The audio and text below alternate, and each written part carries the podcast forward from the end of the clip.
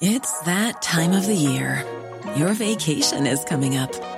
You can already hear the beach waves, feel the warm breeze, relax, and think about work. You really, really want it all to work out while you're away. Monday.com gives you and the team that peace of mind.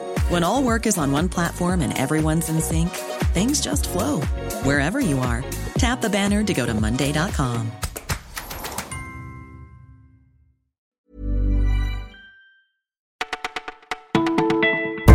Bonjour à toutes, bonjour à tous, c'est Louise au micro du Parisien pour un nouveau flash. Voici la sélection de ce dimanche 20 janvier. Mais que veulent vraiment les Français? Pour y répondre, nous sommes allés feuilleter les cahiers de doléances installés aux quatre coins de l'île de France. Les principales réclamations se recoupent revalorisation des retraites, meilleure répartition des richesses ou encore retour de l'ISF. À côté de cela, chaque département a ses propres revendications. À Paris, les habitants évoquent l'immigration, la régulation de l'utilisation des trottinettes ou la propreté des rues. À Rueil-Malmaison, la transition écologique arrive en tête des sujets abordés quand en Seine-Saint-Denis, on plaide pour l'augmentation des minima sociaux et pour la mise en place d'un référendum d'initiative citoyenne. Les Valdoisiens et Essoniens réclament plus de transports en commun. Enfin, notons qu'en Seine-et-Marne, les habitants exigent de bons services sociaux en zone rurale. Ça vous dit un pavé de lama ou un burger de crocodile?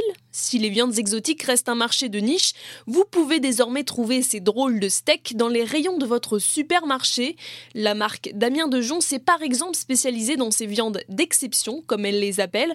Vous aimez la chair consistante? Optez pour le serpent, nous conseille l'enseigne, qui met aussi en vente des rôtis congelés de zèbre, je cite, exquis mélange de cheval et de gibier. Selon Nicolas Papin, dirigeant de la société Gourmet Food France, ce marché marché tend à se développer notamment auprès d'une clientèle qui mange de moins en moins de viande, mais préfère déguster des produits qui sortent de l'ordinaire.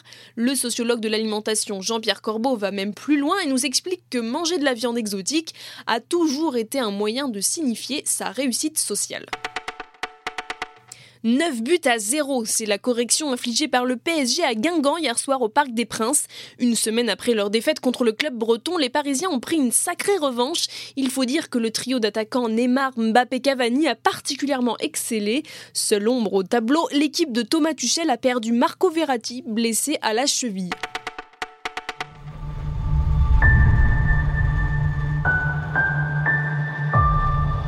The most important thing. Don't do what I did. I put work in front of family. Si vous allez au cinéma la semaine prochaine, nous vous conseillons chaudement La Mule, nouveau chef-d'œuvre du grand Clint Eastwood. À 88 ans, l'acteur révélé par la trilogie de Sergio Leone réalise un film sur la transmission. Il incarne un père chargé de remords qui a déçu ses enfants, un thème qui lui colle à la peau puisqu'il regrette lui-même de ne pas avoir consacré plus de temps à ses huit enfants. Aujourd'hui, la star est apaisée et entourée des siens jusqu'au tapis rouge de ses avant-premières.